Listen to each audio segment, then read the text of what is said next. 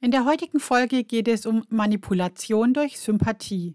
Du erfährst, welche Faktoren Sympathie hervorrufen, die oft auch bewusst dann eingesetzt werden und warum das schädlich sein kann.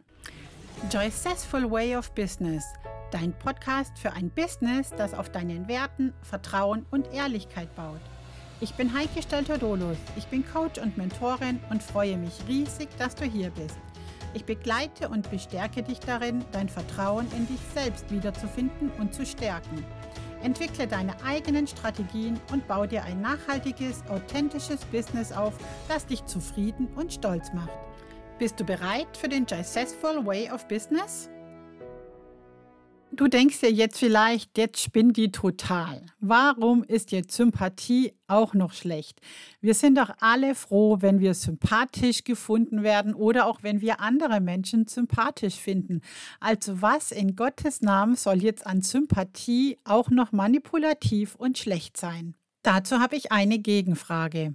Warst du schon mal auf einer Tupperparty oder irgendwas ähnliches? Es gibt ja jetzt gerade auch Thermomix, diverse Backsachen, Kosmetikpartys etc. Wie oft hast du da schon was eingekauft, das du hinterher eigentlich gar nicht gebraucht hättest? Auf diesen Partys werden zwei Prinzipien eingesetzt, die wir schon kennen. Das eine ist das Prinzip der Gegenseitigkeit.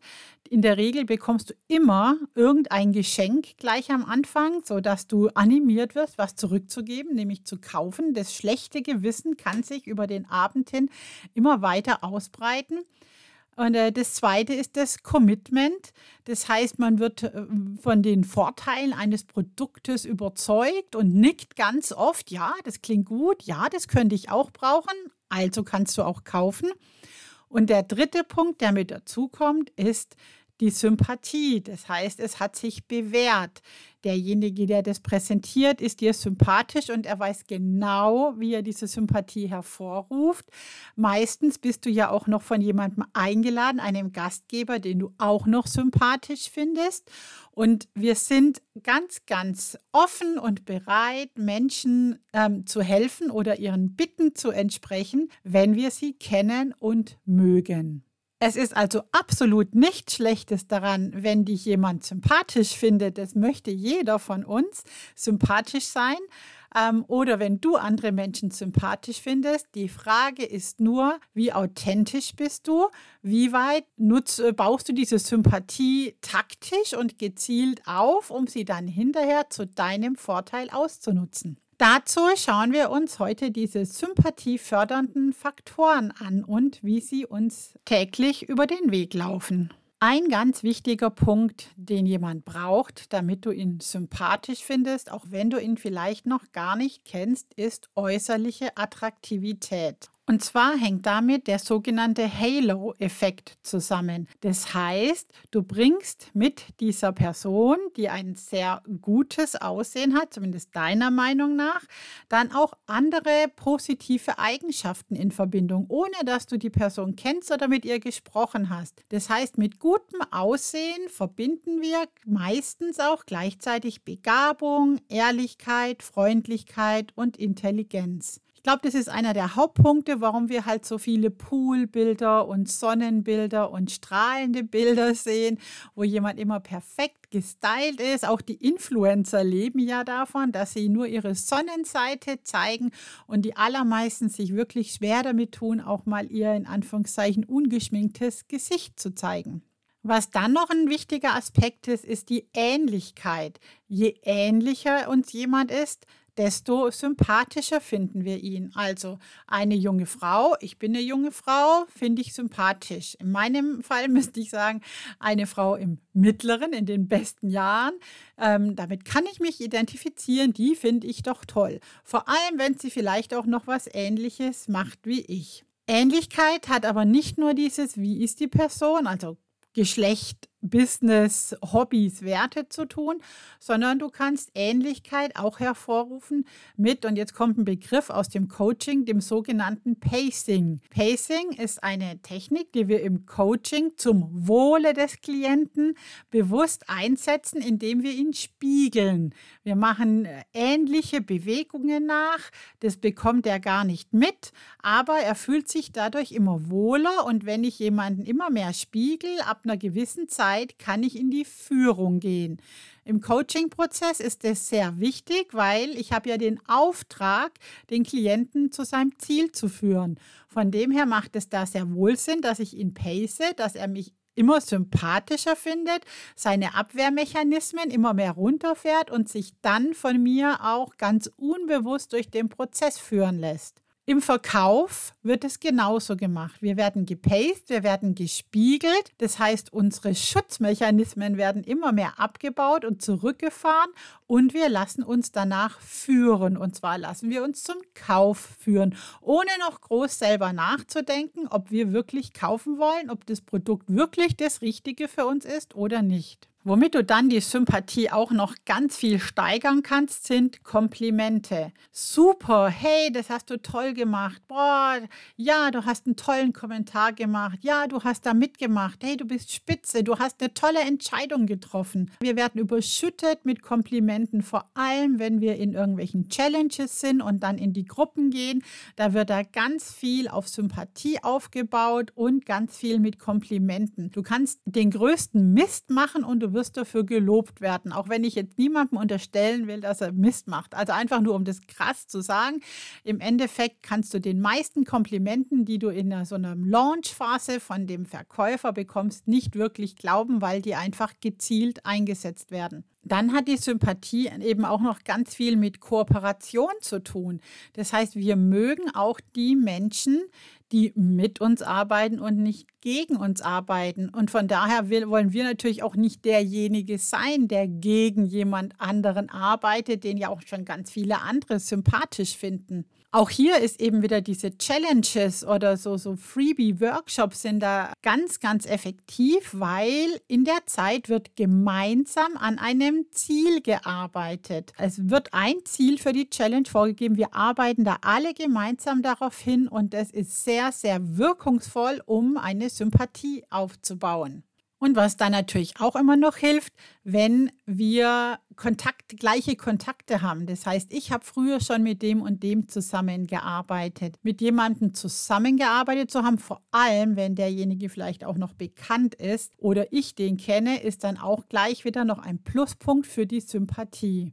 Ja, warum ist Sympathie auf der einen Seite ein, eine Eigenschaft, ein Gefühl, das wir alle anstreben und auf der anderen Seite so gefährlich. Sympathie schafft Vertrautheit und Zuneigung. Und wir mögen alle Dinge, die uns vertraut sind. Und wir haben Angst vor Dingen, die uns nicht vertraut sind. Das heißt, der Grund, warum du ganz oft in das gleiche Restaurant gehst. Also ich glaube, die meisten haben irgendein Lieblingsrestaurant, ein Lieblingscafé, einen Lieblingsladen, wo sie einkaufen gehen, weil es das vertraut ist. Sie kennen sich da aus. Und das ist auch eine Art von Sympathie, die da dahinter steckt. Ich habe da auch ein ganz nettes Beispiel von mir. Und zwar habe ich auch so einen Lieblingsbiomarkt, wo wir immer eingekauft haben. Und der war, ja, ich fand ihn sehr nett, gemütlich, aber eben weil ich ihn gekannt habe, eigentlich objektiv betrachtet war er wahrscheinlich schon relativ alt, ziemlich vollgestellt und eng. Aber ich habe mich da ausgekannt, ich fand ihn sympathisch. Dann haben die jetzt äh, monatelang umgebaut und jetzt ist es ein echt schicker, toller, moderner Laden.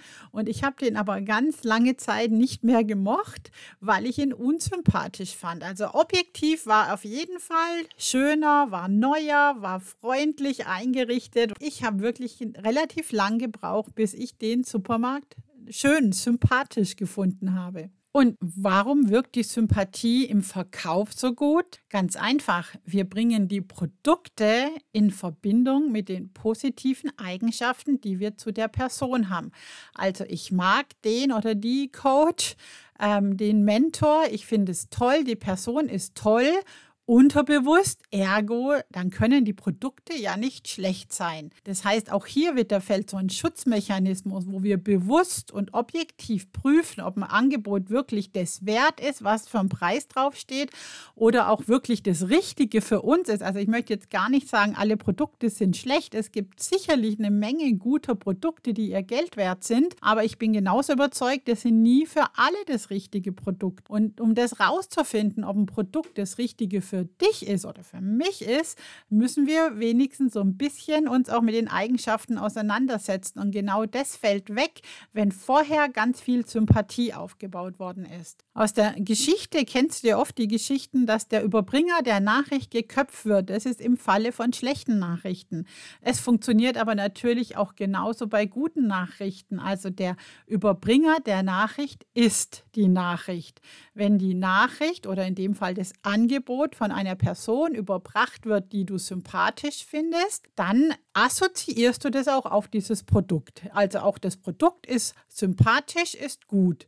Du kennst es auch in der Werbung, wenn dann die schönen Frauen am Auto stehen oder wenn der Popstar, die Fußballstars jetzt ähm, irgendwelche tollen Werbungen machen. Wenn George Clooney die Kaffeemaschine verkauft, wir assoziieren, boah, der Typ ist heiß, dann muss die Kaffeemaschine genauso heiß sein.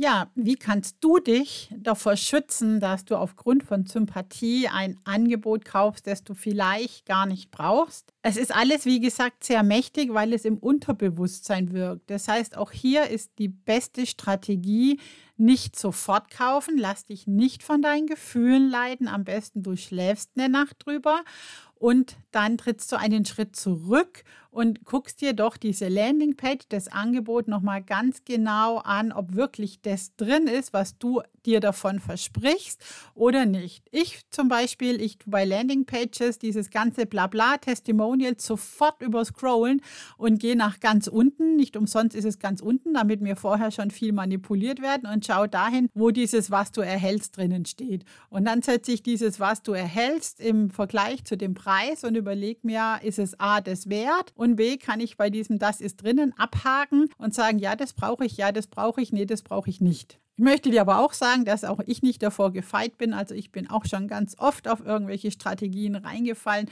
und habe schon eine Menge Produkte gekauft, sei es im Online-Business-Bereich oder auch im Supermarkt oder woanders, die ich hinterher nicht gebraucht habe.